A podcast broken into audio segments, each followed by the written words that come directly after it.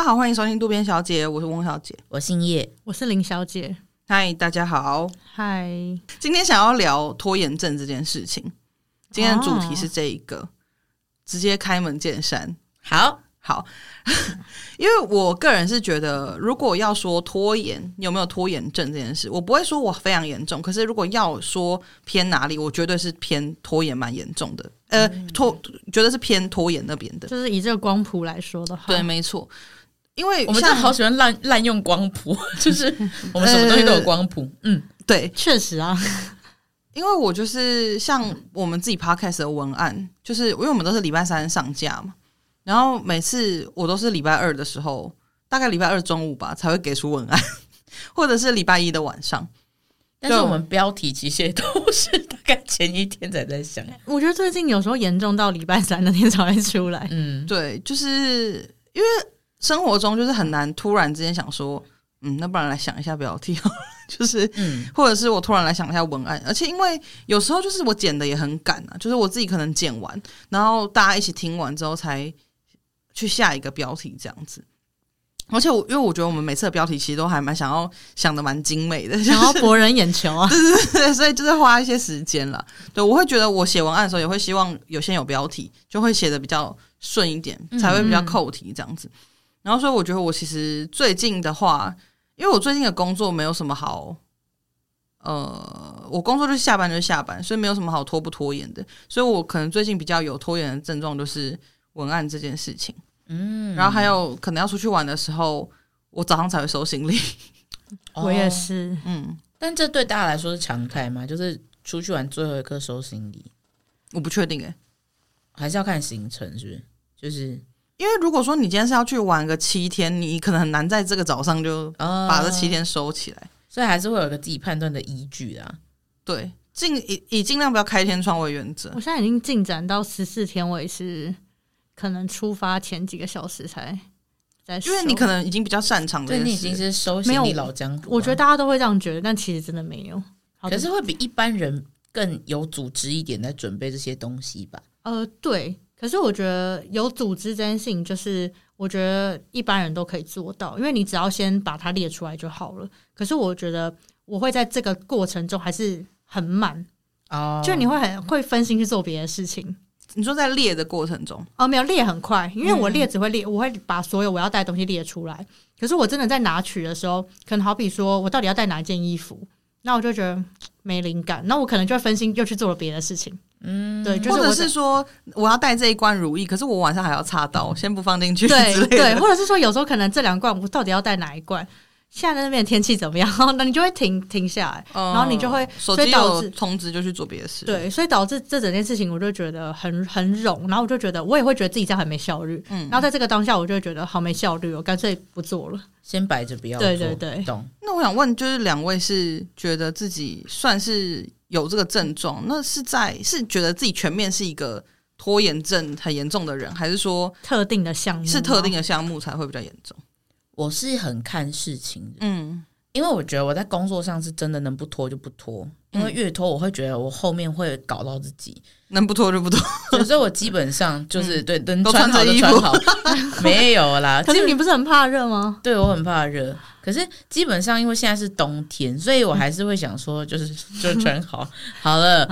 对，我就觉得，如果今天对我来说是事情会一直累积。我就会寻求快速把它解决掉，嗯，能多快多快。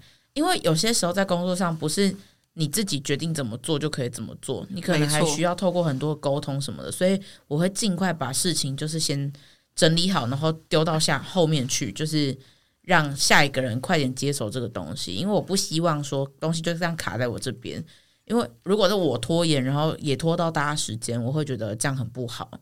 对，所以如果是以工作上来说，我真的是能快就快。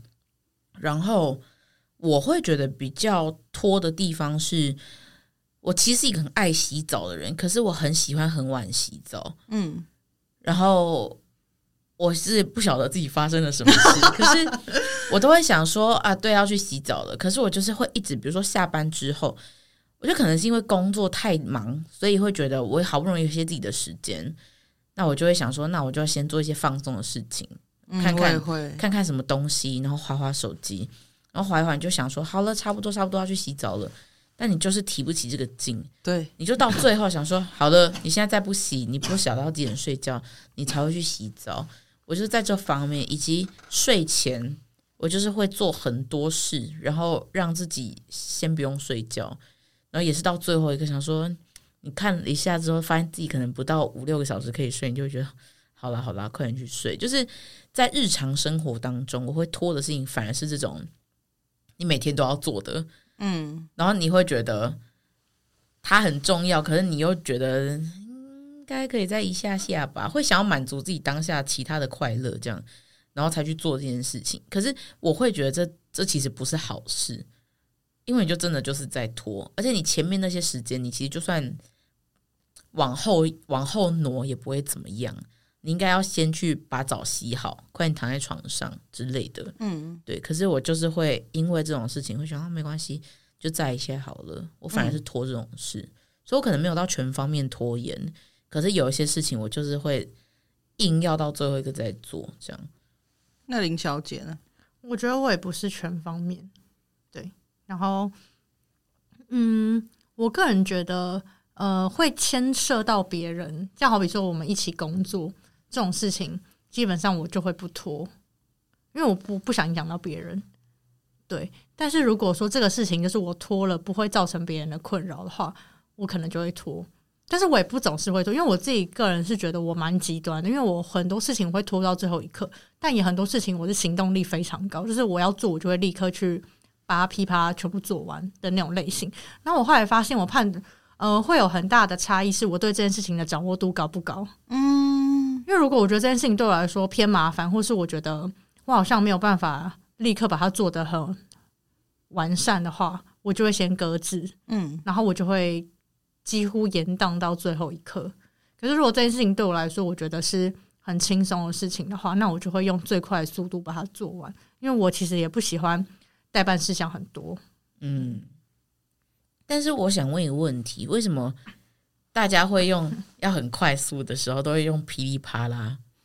对啊，因为其实说真的，鞭炮也不是噼里啪啦哎。对。而且这个跟、嗯、这个跟鞭炮也没有关系，是有关系的吗？哦，因为噼里啪啦，可是噼里啪啦大家都会听，都会联想到鞭炮，因为小丸子的那个歌就是噼里啪啦，噼里啪啦哦。可是这个跟刚刚说，人家噼里啪啦快点把它做完了的关联性是什么？因为其因为我觉得噼里啪啦是不是听起来非常利落的撞声词？因为如果你说我就稀里呼噜把它做完，哦，真的，因为稀里呼噜听起来太拖泥带水，对，听起来就是有 的声音，所以就是噼里啪啦有一个节奏，嗯，噼里啪啦，对，就是噼里啪啦。那我不能说我可以懂打死把它做完吗？可是我觉得懂上没有那么快，它有节奏感，可是它没有。没有快速很蹦这样，对，他只是有在节奏上，我把事情做完，但是没有那么快。所以我如果用懂 stars，我可以说自己很有条理性。对对对，我觉得是这样子。但我觉得一般人是听不懂啊。好，不好意思。如果你的主管把你叫过去，就跟你讲说：“耀姐，我我要求你这个专案，你就是把它懂 stars 做完。”你有办法 get 到？然后叶小姐跟他说：“可是我噼里啪啦做完不行吗？” 他说：“不行，我们这次一定要懂 stars。” OK，懂。因为上次隔壁课那个就太稀里糊涂了。对啊，我就觉得好像一直用撞声词在沟通。我觉得好像就是那个、欸，因为大家都流传这样下来，所以我们就会。因为我其实对这件事情一直很纳闷，我也很纳闷。但确实有很多俚语跟俗语都是非常的，你不晓得它其中的原由。对啊，就像有两把刷子，那怎么了吗？对啊，像是美国时间，我也是一直不懂啊。对啊，对，我真的很不懂美国时间啊。所以哪来的美国时间啊？我记得我之前有去查过，他们那时候是说，因为早期他们都觉得美国那边比较先进，大家好像很闲，因为他们比较有钱，所以很闲。然后就是呃，做事步调都比较慢，这样子，所以他们才会说我们有那个美国时间。可是其实说真的，时间大家都是一样的。对啊，对啊，我们只有时差而已啊。而且我没有，如果你真的要说步调最慢，我觉得也不是美国。就如果你要你要这样子论述的话，我还有一个也不懂，就是这家伙真不是省油的灯，因为灯不是省油比较好吗？可是现在应该不用油了吧？就呃，我们回到以前，就是对，为什么我要说？所以你是个很费油的灯，这是一个称赞吗？这家伙真不是省油的。可是我觉得这家伙不是省油的灯，是负面的吗？没有，他是意思是说他很厉害哦。对啊，对啊，对。哎，对，可是有点有点偏，不是说我真的在完全称赞你，有点像私底下我你不在的时候，我跟叶小姐讲说这个人不好不好对付，不好对付，就说林小姐真不是省油灯啊那种感觉，真的真的没有道理。对，可是我不会当面称赞你说你真费油，不会这样讲。嗯，对，嗯，哦，好，对不起，离题了。不会不会不会，我觉得这状声词也是非常好探讨的一个因为这是确实发人省思啊。谢谢你们的鼓励。那回到这个拖延症，就是因为刚听你们分享，其实我觉得我跟你们有蛮像的地方，只是我觉得我比较偏全方位的拖延这样子。因为确实就像你们讲到，如果会影响到别人或工作上面，我一定不会拖，因为我就希望我这边赶快做完。可是我对对于我自己的事，就是如果没有人来 judge 我，或是我不会影响到其他人，我就不会呃拖到一个死线。可是因为像有些人，他们就是就算会影响到别人，就算是工作，他们也会一直拖。你也不知道为什么他可以拖成这样，因为我之前就有一个呃工作上面认识的伙伴哦，我真的不想称他为伙伴，反正就一个人，然后就是因为他工作认识的工作认识的人，那他就是需要他就是需要提供我们一些东西，例如说我只是问他我开会的地址是哪里，诶，我们后天就要开会了，我就问他说，诶，所以客户地址在哪里？可以再麻烦给我一下吗？他说好。他回我好了之后，就再也没回我了。然后我晚上的时候就跟他讲说：“哎、欸，不好意思，那个地址给我一下，我要安排我那边的行程这样子。”他就说：“好，待会给你。”我就说：“忙麻烦现在就给我，因为我知道他会拖。他可能就是秒回我，秒回他。他密我之后，我秒回他，他就不见了，然后就找不到人了。我就打电话给他，他还不接。我好讨厌这种。要不然就是接起来说：‘哎，我在开车，我在开车，等下跟你讲。’他就挂掉。然后一直到最后一刻，可能。呃，明天就要开会了，然后今天的晚上他我才说，到底什么时候可以给我地址？就是你，他一定要人家发火，而且地址这种东西有什么难的？客户公司就在那边，不是要你，你你要做一个什么报表出来？我只是跟你要客户的地址，你有什么好不给我的？嗯，而且同一个人，之前我们拍，就是我们也是呃工作上，然后反正因为我们有时候工作上会先垫钱什么的，然后需要跟他请款这样子，那时候我前前后后垫了十一万。我就是想要赶快拿回来，十一万很多。我想说，到底什么时候可以拿回来？我那个请款表什么全部 Excel 都写好，然后发票全部都弄好，早就给他了。他拖了一两个月吧，才把钱还我。哎，这个钱不是小钱呢、然后，而且就是为什么事情都卡在你那边，然后交代他的所有事情，他都没有去讲。然后他拖久了，就好像就当没事了这样子。就是后来可能我交代他某些事情，就说啊，那个叉叉公公家。机关要我们做这个东西，那就麻烦你去弄，因为这个我我不知道，那就麻烦你这边去弄。然后后来公家机关跑来问我说：“哎，你们那个叉叉叉叉叉怎么没有弄？”我就说：“哦，我已经有交代给那个叉叉叉了。”然后他就说：“嗯，他完全没有来跟我们联络啊。”然后我只我也没办法再去联络他，因为那个档次，我们拍那个戏啊，或是那个广告的档期已经结束了，就变成是说我还要跑去跟制作人讲说：“哦，我有交代那个谁谁谁。”可是。因为他没有做什么，然后就变成落到制作人身上。要是我是制作人，也会超火大，想说杀小啊，就是为什么我要做这些事情？这样就觉得你看，你就是他完全不 care 别人，然后拖到最后一刻也没关系。他有太多事机了，就是我们什么约好要结账什么之类的，约一点，然后约在 A 地，我在那边等到一点多，他都没有来，我就狂打电话给他，然后他就说：“呃，等我一下，我还在开会。”然后我就说，那我可以先上去等吗？他就说你按电铃。我说没有人回。他说，我说你有钥匙吗？他说我也没有钥匙。那我们改约 B 吧。然后我就 之后又在骑车去 B 那个地方等他，最后等到快四点他才来。然后我就问他说你怎么那么久？他就说我就在开会啊。他也给我生气耶，好没水准的人，超没水准。我真的是觉得他怎么可以糟糕成这样，好烂。对，我就觉得我像我这种我就不行，可他就是不在意，然后他就是过得很好。我就觉得这种人真的是刁啊！他一定也是拖延症非常非常严重。我个人身边遇过拖延症最严重的是我一位友人，我这边就不说出他是谁了，因为我怕就是他的业主听到后可能会很傻眼。就他这个个人，他的职业是就是设计产业的人这样子，嗯、他真的是，因为他他他真的是可能好比说。嗯，我其实也不太确定他通常会有多少的时间可以画画图，可是他永远都不会做这件事情。然后你可能看他就会在，就是可能看 YouTube、看 Netflix，做各种有的没的事情。然后你问他说：“哎，要不要要不要去干嘛？”他说：“不行啊，没空啊，我很多图要画。”但他也都没有在画，他永远都没有在画。然后呢，他总是到可能要跟业主开会的前几个小时，真的是当天哦，他才会开始画。可是他可以在最后两三个小时内，甚至交出 A B 版。嗯，好有才华哦。对，他他是很有才华的人，没错。可是就是他永远都要这样子，然后就是，然后然后每次去就是都看起来一副好像是他忙了好一阵子的结果，但其实都是当天当天弄出来的。然后他就是立刻画完之后，把电脑收拾好，我要去开会。然后那个真的是热腾腾出炉的的图这样子，然后总是如此。我实在是也觉得是蛮钦佩他的，但我觉得他就是因为他从来没有因此开过天窗，然后他永远都说惨无路，这次真的是要出包，可他永远最后都会在真的是 last minute 把那个图赶出来。可是我就觉得他这个人就是需要提到铁板一次，哇！对，因为确实啦，因为拖延确实，今天要是你看他说他最后一刻，就他早上发现他 iPad 坏掉，那真的怎么办？对，真的。他如果他那个图就是当掉了，对啊，或是今天软体就是跑不动或什么的，对。我是希望他不要踢到铁板了，不过哇，你好善良啊！不过确实有可能发生这种事情。我总是跟他说，我希望你可以踢到铁板呢，就是设备上的问题啊。因为我是在想说，像这样子的人，他可能因为他毕竟是搞设计的嘛，嗯，所以他可能在动笔之前，他其实一直有在构思说这个东西他应该要怎么处置之类的。他只是动笔的时间比较晚，有可能吗？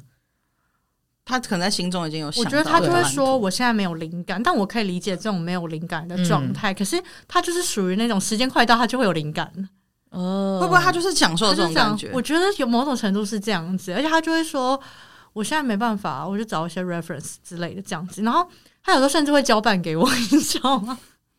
哇，那他有付你钱吗？当然是没有啊。他有他有一次就是我跟他去外面工作，然后他就说我画到有点累了，我等下要开，等下就要开会，来不及了。那你你过来，然后我就是干嘛，你过来，我就在他对面，然后他就说你过来，他就说我跟你说，你帮我看一下，你帮我挑一下，你觉得这个空间适合放什么椅子？然后这边有图库，你觉得可以的，把它加进来哈。然后我说那你要干嘛？他说我要休息一下。哇，真的是真的，我想说这设计我有参与吧，因为有时候他就会说，你觉得这个颜色怎么样？要饱和度要再高一点吗？你觉得配这个颜色跟配那个哪哪个怎样比较好，或什么的？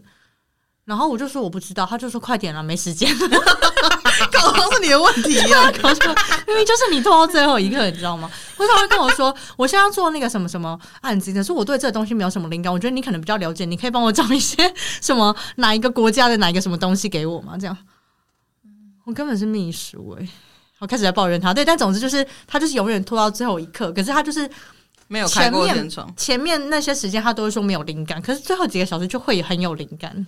嗯嗯，可是身边是不是不乏有一些这样子的人呢？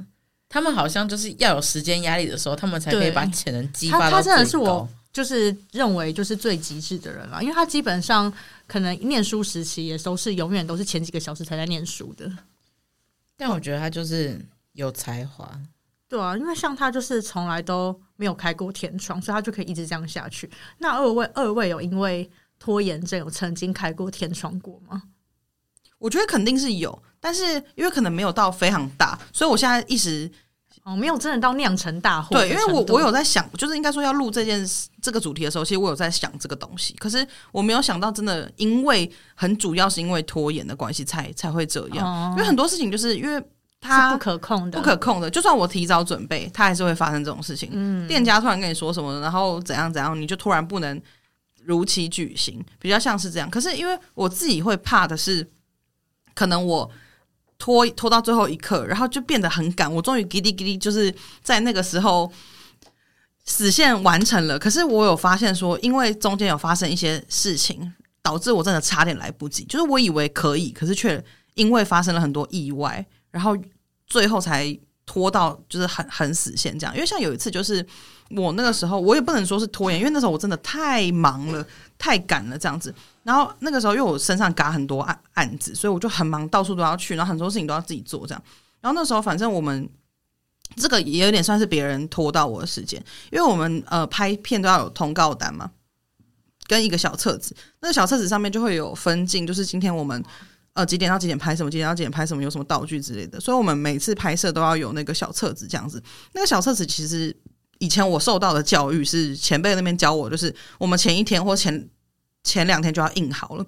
很难再提早原因是因为小册子常常会改到最后一刻，就是我们因为时间都很赶嘛，因为那个小册子里面要包含有呃大家的电话、转点的地图，然后分镜跟时间，然后演员什么时候来，跟最后面有那个定妆的资料，因为有时候定妆还会改到最后一刻，所以我们那个小册子可能最晚最晚其实还是前一天就要印出来。如果小册子前一天还没有印出来，我们真的会焦虑到不行，所以我们一定是前一天要印。但那个时候就是。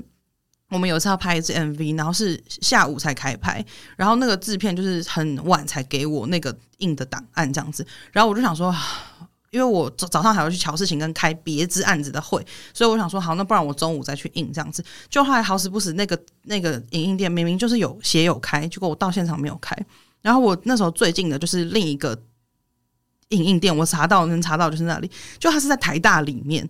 他在台大的里面，所以我要跑进去里面，然后非常远，而且也没办法好好走路，你知道吗？因为就是我还要拿着一些别的东西，很重。然后我想说，那不然骑脚踏车进去好了，因为它有 U bike 可以借。就它是 U bike 二点零，然后二点零就是我没有那个城市之类的，我就没办法用。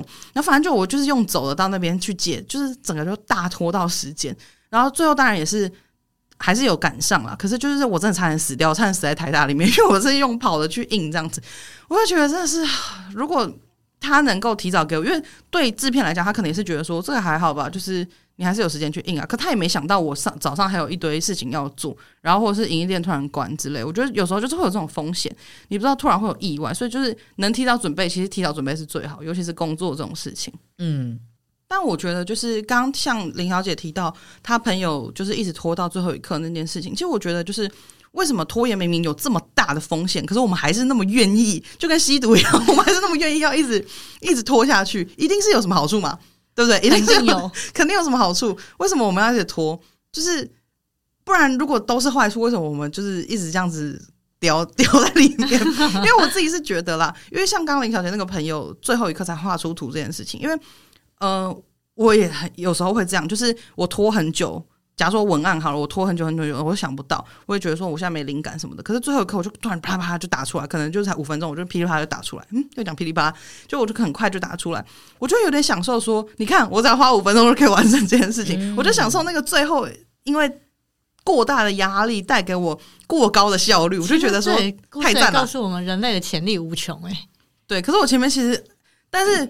嗯说真的啦，我前面是带着焦虑的心在划手机，就是我前面在。我觉得人真的是这样，在看你其实不是在放心的拖延呢、啊。对，我是心里很不安，可是我还是在不停的玩手机游戏啊，诸如此类的。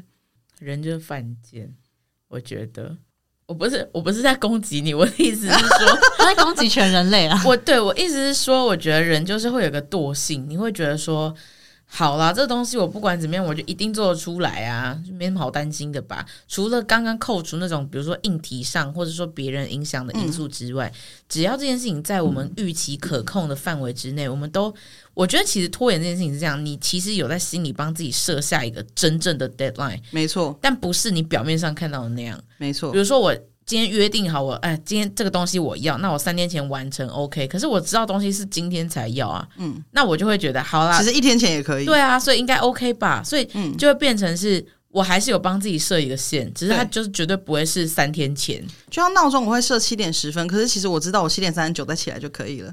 哎、欸，讲到起床，我是真的不拖延，哦、真的吗？你好强，太厉害了，我一定会拖哎、欸，嗯，我一天我早上就设三个闹钟，但我第一个就会醒了。我我会设六个，然后我第一个会醒，可是我不会起来，我就会按掉，然后到第六个响的时候才起来。我会有意识的把，就是我醒了之后，我就先把另外两个取消掉，嗯，然后我会先稍微划一下手机，看一下今天天气之后，我就起床了。哦，所以你另外两个完全是为了保险，其实用是为了保险。我我觉得，呃，我会拖延的原因啊，我自己觉得啦，我后来很认真思考这件事情，就是我有呃两个状况，第一个是。我很怕自己做不好，我怕我自己这件事情会搞砸。然后就像你们前面讲的，就是我掌握度蛮低的，我可能对这个东西掌握度不高。第二个是我很想要找到一个完美的方法、完美的做法来做这件事情，所以我就是好像就一直在在那边待着，想说，嗯，我要想到一个完美的方法，所以我才能够好好做，我不会失败。我就会一直在那边空想这件事，可是也不去真的去找说我该怎么做这件事情。其实。那个时候你最焦虑的当下，你一直觉得我这件事好烦哦，我要做这件事情好焦虑哦。最好缓解焦虑的方法，其实就是立刻开始去做那件事情。不管你不管你做到什么程度，你就是做一点而已，你也可以就是立刻缓解那个焦虑。但我自己就觉得，我比较归纳出来，我会想要拖延的原因是刚刚以上两点，就怕自己做不好，跟想要找到完美的方法。嗯嗯嗯。可是我我觉得我好像之前也会有这样的状况，嗯、就是我会觉得，好，我一定要把所有事情我都规划好，所有细节我就要是全部都没有漏掉，然后全部都要放进去，我后续比较好做事。可是我后来发现，不会有一个真正一次可以到达目的地的方式，没错。所以我就会变成，我差不多规划到六七十 percent 之后，我就会可能先找一个人讨论，就是可能跟我现在在做的事情比较相关的人。我就会先丢出我这个想法，或甚至直接朝着我上面可以执行的事情，我先去跟其他人联系，然后我先去问一下对方会需要多久时间。因为我自己在规划的时候，是我以我自己的步调，然后我帮大家把时间抓松，可是不见得抓松的时间就真的是他们可以做到的时间，所以我会变成我会偏好后续就变成已经差不多六七十趴出来之后，我就会先去做，然后就慢慢在滚动式调整这样。可是。一方面是我觉得我太容易很焦虑，我很怕事情没有办法依照我目前所想的时程去进有有有推进这样，所以我都会慢慢变成哦好，那我现在差不多可以开始，我就先开始做。所以我我觉得好像是因为这样，慢慢才养成在工作上比较不会拖延，因为我知道我会一直摆着，我就会一直焦虑到不行，所以我就想说好。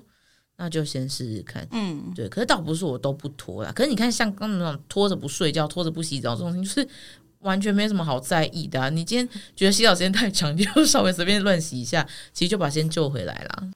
其实刚刚上述二位讲到很多东西，就是我大学的时候看过一本书，是在讲拖延心理学，就里面其实就蛮多，其实都是刚刚两位有提到的东西，就是。它里面有说到，就是说，呃，有一部分的人会一直想要拖延，其实是某种程度的，就是非常的有一点接近，可能像是大家说的可能完美主义者这种感觉，就是他会担心这个事情没有做好，所以干脆会拖着，或是他会很要求这个东西要做得很好。我觉得这个事情就是在我我刚刚有说过，就是我自己觉得我会拖的事情，就是在于我掌握度不高的事情。以外呢，另外一个就是我觉得我真的极力很想要做好事情，我也会超脱。那我自己个人觉得，我自己很严重的一件事情就是，之前就是在做品牌的时候，因为每个月要拍照，那每个月要拍照，就是拍照前我不可能到现场我才搭那些衣服，因为这样太浪费拍摄的时间，所以我一定要先搭好，然后。呃，要把它记下来嘛。然后，因为我当时就是有在追求，就是说，因为我希望可以让大家知道这件衣服可能有很多种不同形式的搭配方式，可以让大家有，嗯，让他就让大家可能有，不管是提供一些不一样的灵感啊，或什么。所以我就是会，我那时候真的是会要求自己，可能一一件衣服可能至少要搭出几种不同的搭法，然后你又要在这次选的东西里面相互做搭配。那你配，你可能要有有上衣、裤子、外套、鞋子等等的。你配的过程中，你还要就是怎么样搭？你可以减让 model 减少换衣服的次数，不然会很浪费时间。嗯，所以就是你整个东西要排的很顺。但我觉得这整件事情对我来说，其实就很耗时间，也很耗力气，因为我要去构思怎么样很花脑力，对，才会是很顺。加上久了之后，你一定会没有灵感，你就觉得有时候我就觉得每次都搭的千篇一律。然后你就会在想要再做不一样的，然后我就觉得我这样子搭这个，我觉得真的很无聊。就即使其实没有不好看，可是觉得很无聊，我就觉得这样很不 OK。所以我每次就是我到后，我就每次都会压到前两天，我到后来就变成前一天，我到后来真的是搭完我睡两个小时我就拍照，嗯，的这种，就是我后来就越来越真的是越来越压线，越来越越来越压线的这种程度。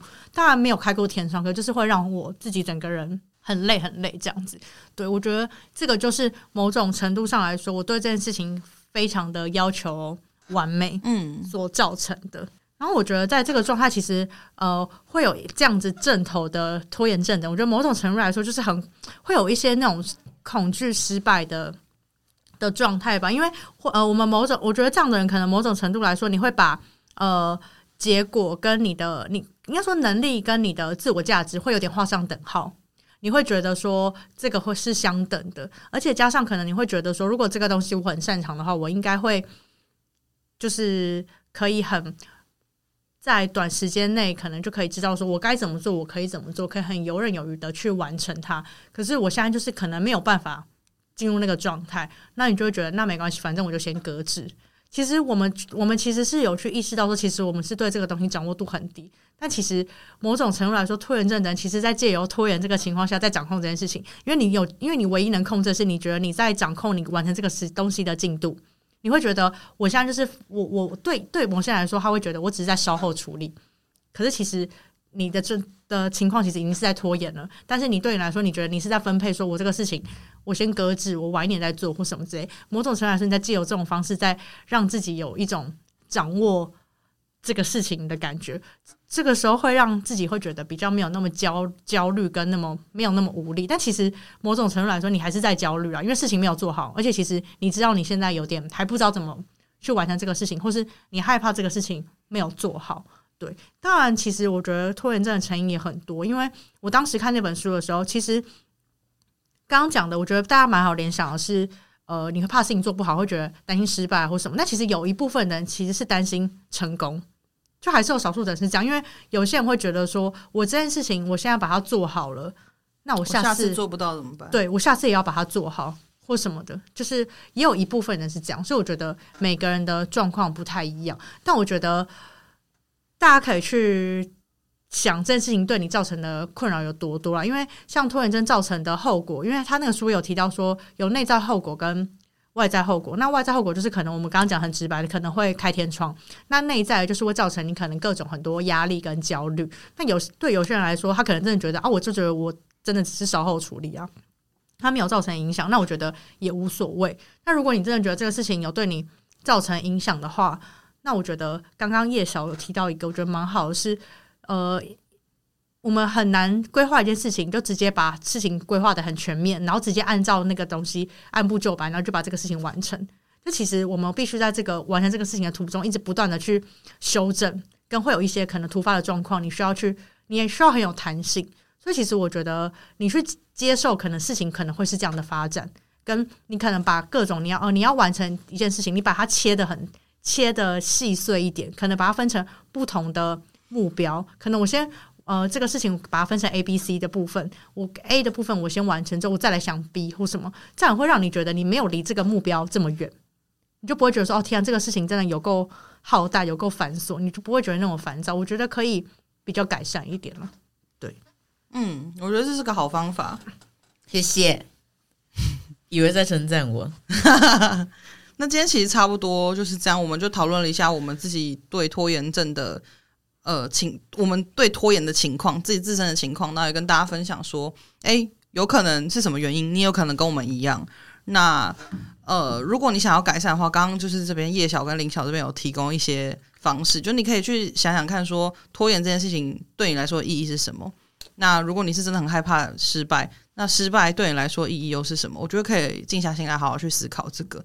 对，如果你们有想要跟我们分享，也可以欢迎在 IG 呃来讯跟我们分享这样子。嗯、那今天就到这边喽。好的，那么喜欢今天内容的话，欢迎去各大 Podcast 平台上面订阅我们，然后可以去 Instagram 上追踪我们。那我们就下次见喽，拜拜，拜拜，拜拜。